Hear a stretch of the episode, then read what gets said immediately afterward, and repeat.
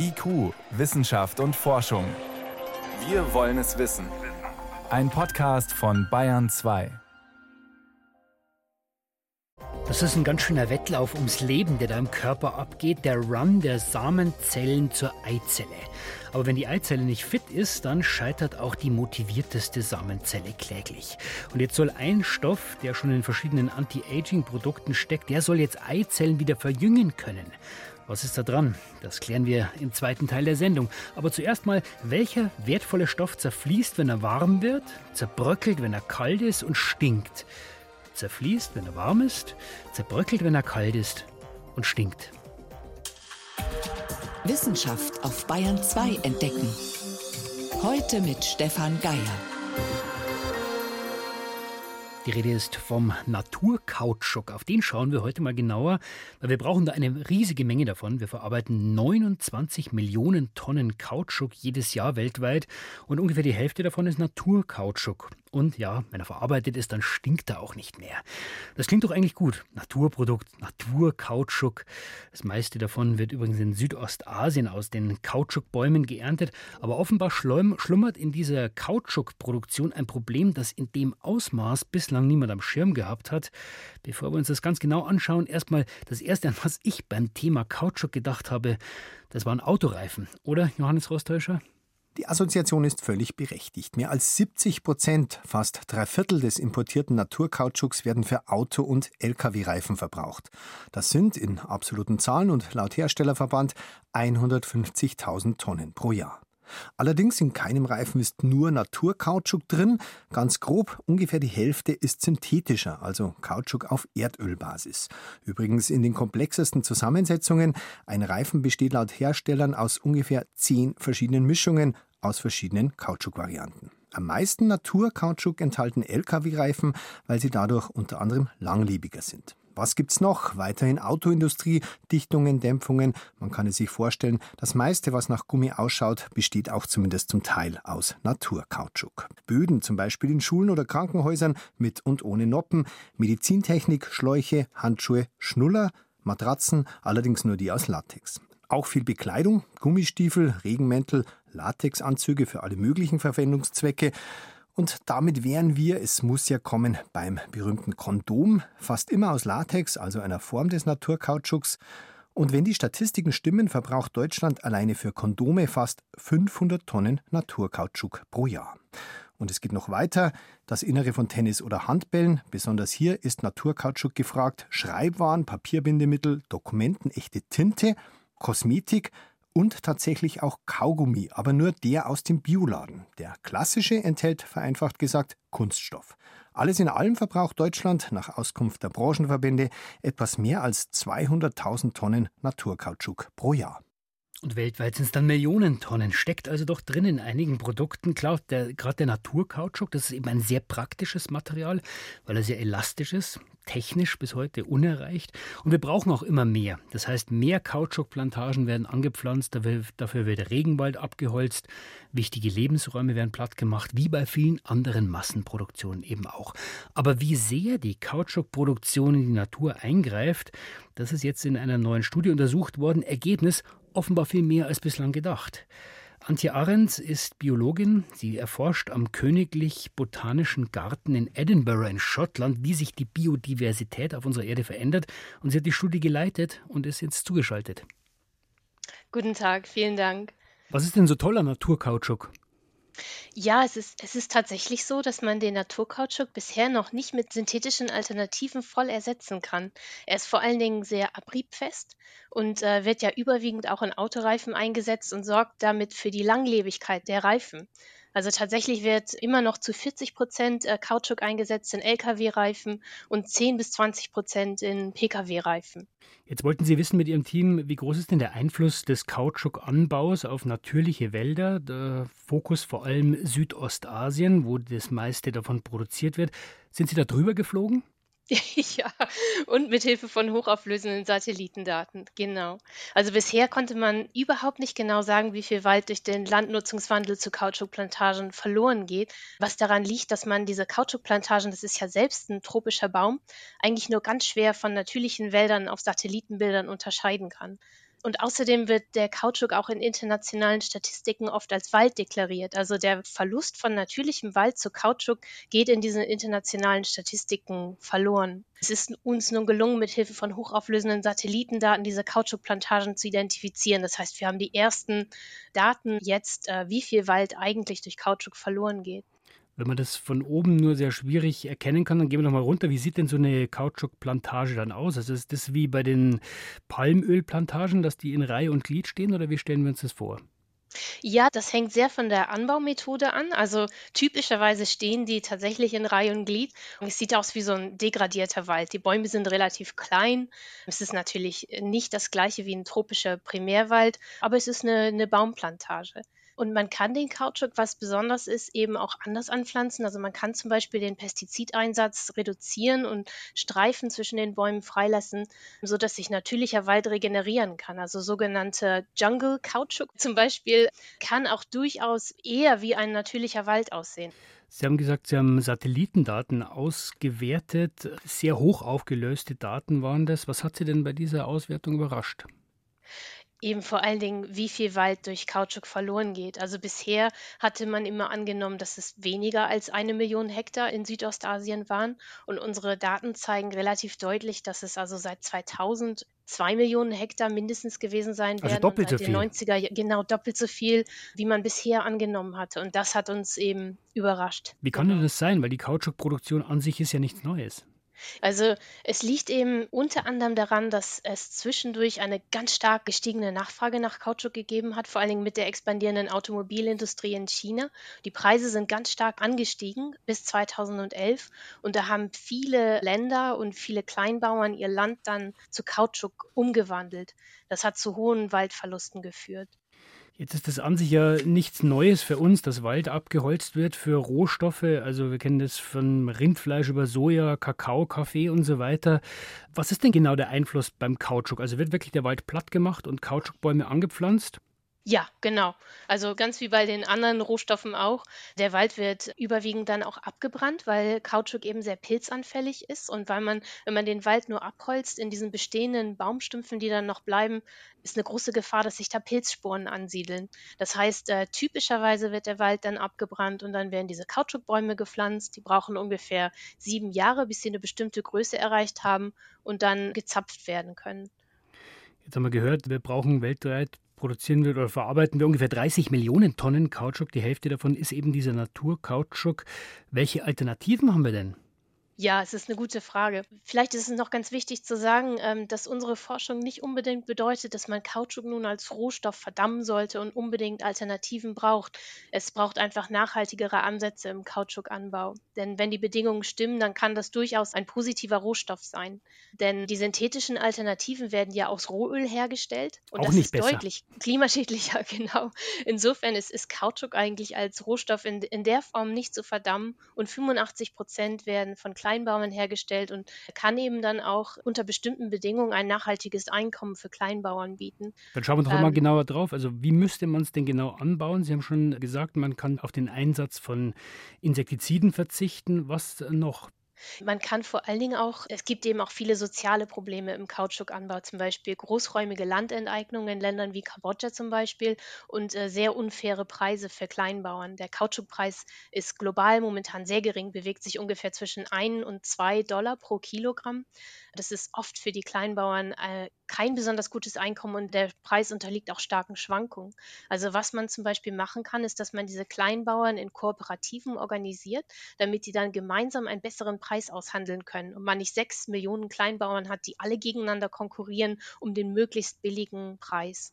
Und dann diese Kleinbauern auch berät und dabei unterstützt, dass sie den Pestizideinsatz eben adäquat gestalten. Also ganz ohne Pestizide kommt man oft nicht aus, weil die Pflanze so pilzanfällig ist aber der Pestizideinsatz kann deutlich reduziert werden. Und man müsste eben darauf achten, dass diese Bauern nicht noch mehr Wald dann abholzen und den Kautschuk auch nicht in Gebieten pflanzen, die global von Bedeutung sind für den Schutz von Artenvielfalt. Aber wenn das so gestaltet werden kann, dann ist es eigentlich ein positiver Rohstoff. Und das macht der Forest Stewardship Council vor. Die zertifizieren Kautschuk, der bestimmten Kriterien entspricht. Und das zeigt eben, dass das eigentlich ein, auch ein positiver Rohstoff sein kann. Das klingt für mich so, wir brauchen wieder eine Sache, die wir an anderen Stellen auch nutzen, bei Holz, bei Kohle, bei Fisch und so weiter, nämlich ein Siegel für Kautschuk, für gut und richtig angebauten Naturkautschuk. Das würde ich auch genauso sehen. Und das hat es bisher noch gar nicht in der Form gegeben, weil, muss man auch so sagen, wenn jemand ein Auto kauft, dann werden die wenigsten Leute danach fragen, ob die Autoreifen zertifiziert sind. Also es gibt sehr wenig Bewusstsein über die Problematik. Ähm, und momentan wird auch eher nur zwei Prozent ungefähr des globalen Kautschukanbau werden zertifiziert vom FSC. Jetzt sagt die EU, Kautschuk, der in die EU importiert wird, der muss entwaldungsfrei sein. Können die Kleinbauern, können die Produzenten vor Ort das überhaupt leisten? Genau. Und es ist schwierig für Kleinbauern, das nachzuweisen, das überhaupt zu zertifizieren. Das ist genau das Problem. Ähm, es gibt momentan viele Satellitenfirmen, die, ich will mal sagen, die davon vielleicht sogar profitieren. Die bieten jetzt anderen Firmen ihre Dienste an und sagen, wir, wir benutzen unsere Satellitendaten, um zu verifizieren, dass ihr Kautschuk entwaldungsfrei ist. Und das können sich kleinere Unternehmen und insbesondere Kleinbauern natürlich nicht leisten. Und es besteht jetzt eine Gefahr, dass durch diese gut gemeinte EU-Regulierung die diese Kleinbauern benachteiligt werden. Wie kann man dem Abhilfe schaffen? Genau deswegen arbeiten wir jetzt viel mit lokalen Partnern und dem Forest Stewardship Council zusammen, um dafür zu sorgen, dass unsere Karten, die ja für diese Verifizierung auch benutzt werden können, ganz breit verfügbar sind. Wir entwickeln Apps zum Beispiel und arbeiten jetzt auch mit Kleinbauern, um zu gucken, funktioniert das, passt das mit den Daten so, können die mit den Daten so arbeiten und können die so diese Dokumente erstellen, kostenfrei, die in Zukunft benötigt werden. Also ich fasse zum Schluss nochmal zusammen. Wir wollen jetzt keinen Wald abholzen, um Naturkautschuk zu gewinnen. Wir wollen kein Erdöl für synthetischen Kautschuk verbrauchen. Wir brauchen aber trotzdem immer mehr. Frau Ahrens, wie würden Sie es machen? Also zunächst würde ich darauf achten, dass das Kautschuk zertifiziert wird. Und es ist natürlich auch so, dass der Treiber dieses Kautschukanbaus ist eben vor allen Dingen die Automobil- und die Transportindustrie. Da werden 70 Prozent ähm, verwendet. Dass man zunehmend darauf verzichtet, eben immer ein eigenes Auto haben zu müssen, sondern mehr umgestellt wird verkehrstechnisch auf öffentliche Verkehrsmittel oder auf Carsharing. Das ist ja aus vielerlei Hinsicht äh, wäre das begrüßenswert. Obwohl man auch dazu sagen muss, dass die Hauptkautschuknachfrage momentan aus China kommt, wo natürlich gerade erst jetzt so diese Umstellung stattfindet stattfindet darauf, dass jeder jetzt ein Auto hat. Also das ist auch teilweise aus unserer Sicht dann schwer zu kontrollieren. Aber natürlich eine Umstellung auf öffentlichen Transport wäre begrüßenswert. Okay, also wir brauchen viel Kautschuk, vor allem Naturkautschuk. Wir machen bei der Produktion mehr Wald kaputt als bislang gedacht. Die Alternativen sind rar, aber es wäre möglich, diesen Kautschuk durchaus so anzubauen, dass es auch die Produktion steigen könnte, sagt Antje Ahrens. Sie ist Biologin am Königlich Botanischen Garten in Edinburgh in Schottland und sie hat diese Studie geleitet, die herausgefunden hat, dass viel mehr Wald kaputt geht als bislang gedacht. Ich danke Ihnen für dieses Gespräch, Frau Arenz. Vielen Dank. Bayern 2. Wissenschaft schnell erzählt. Das macht heute Helmut Nordweg äh, Thema Nummer 1, Helmut Weltraumschrott. Ja, hat uns ja schon oft beschäftigt, die ausgedienten Satelliten, abgebrannten Raketenstufen und so weiter im All, das immer mehr wird. Viele plädieren ja deswegen dafür, dass man diese Sachen möglichst in der Atmosphäre verglühen lässt. Jetzt mhm. zeigt eine neue Studie aber, der Schrott ist auch dann nicht weg. Weil es nicht ganz verbrennt. Ja, eben genau. Da haben US-Forschende mit einem Spezialflugzeug jetzt in bis zu 19 Kilometern Höhe Aerosoltröpfchen über Alaska eingesammelt und in denen finden sich Metalle, also Metallstaub muss man genauer sagen, mhm. aus dem Schrott wieder. Normalerweise bestehen diese Tröpfchen aus Schwefelsäure und ein bisschen Materie von Meteoriten, aber jetzt hat sich gezeigt, da sind auch Stoffe drin, die von Menschen erzeugt wurden. Jedes zehnte Tröpfchen enthält nämlich Metalle in einem Mengenverhältnis, das nur in Legierungen von Raumfahrzeugen verwendet wird. Und 20 Elemente sind es, ungefähr Aluminium zum Beispiel, Lithium, Kupfer, Blei, seltene aber auch wie Hafnium und Niob. Wollen wir nicht in der Atmosphäre? Nein, denn diese Tröpfchen, die könnten klimawirksam sein, zum Beispiel als Kondensationskeime für Wolken wirken. Und das wird natürlich umso wichtiger, je mehr Weltraumschrott es gibt. Zum nächsten Thema, das Backen. Das könnte energie- und ressourcenschonender werden. Mhm. Also zu Hause machen wir das so und du bestimmt auch. Ein Backblech, Papier, Papier, drauf. drauf. Ne? Ja, genau. Und dann die Brezen oder Plätzchen. Das Blech muss aber im Ofen immer mit aufgeheizt werden. Das Papier wird weggeworfen. Mhm. Und Fraunhofer-Forschende haben deshalb eine neue Back- Unterlage entwickelt. Die besteht aus einem Gewebe, aus einer Kunstfaser, die heißt Aramid. Das ist ein feuerfestes Material, kennt man aus dem Brandschutz von Feuerwehrkleidung zum Beispiel. Und beschichtet ist es mit Silikon, dass da nichts anklebt und beides ist lebensmittelecht. Und wie funktioniert das? Entspanne ich einen Stoff in den Ofen rein? Ja, genau, das wird direkt auf den Rahmen aufgezogen. Das heißt, man braucht kein Blech mehr und muss es infolgedessen auch nicht aufheizen. Mhm. Außerdem ist diese Unterlage waschbar und kann wieder verwendet werden. Und eine Bäckerei in Oberfranken, die hat damit gute Erfahrungen gemacht, auch deswegen, weil die Unterlage leicht ist und eine Energieeinsparung beobachtet, systematisch gemessen allerdings noch nicht. Das heißt, man weiß auch gar nicht, wie viel Energie es wirklich spart. Ja, aber es ist jede Einsparung wichtig. Gerade die Bäckereien haben im letzten Jahr wirklich geätzt, äh, geächtzt, wollte ich sagen, mhm. äh, dieses ähm, diese Backunterlage gibt es noch nicht in Serie, für zu Hause auch noch nicht, soll aber irgendwann kommen. Und jetzt beschäftigt uns noch der Prachtstaffelschwanz. Was das ist das? Ein Singvogel in Australien, von dem gibt es acht Arten. Und bei denen singen die Weibchen ihrem Nachwuchs vor, während er noch im Ei ist. Das hört sich dann zum Beispiel so an. Und jetzt hat eine Forscherin systematisch Tonaufnahmen gemacht und gefunden, jedes Weibchen hat ein ganz charakteristisches Rufelement. Also in diesem Beispiel, da hört man es gegen Ende. Da wird es ein bisschen okay. schneller. Und mhm. anders als die Menschen können die Jungen direkt nach dem Schlüpfen sprechen oder singen und die Armen dann genau den Gesang der Mutter nach, wenn sie um Futter betteln und bauen eben ebenfalls dieses individuelle Rufelement ein. Und ein fremdes Küken wird dann nicht gefüttert. Nein, der Kuckuck, den gibt es nämlich in Australien auch. Und dessen Kinder können den Gesang nicht nachahmen und muss verhungern. Vielen Dank, Helmut Nordweg, für die Kurzmeldungen.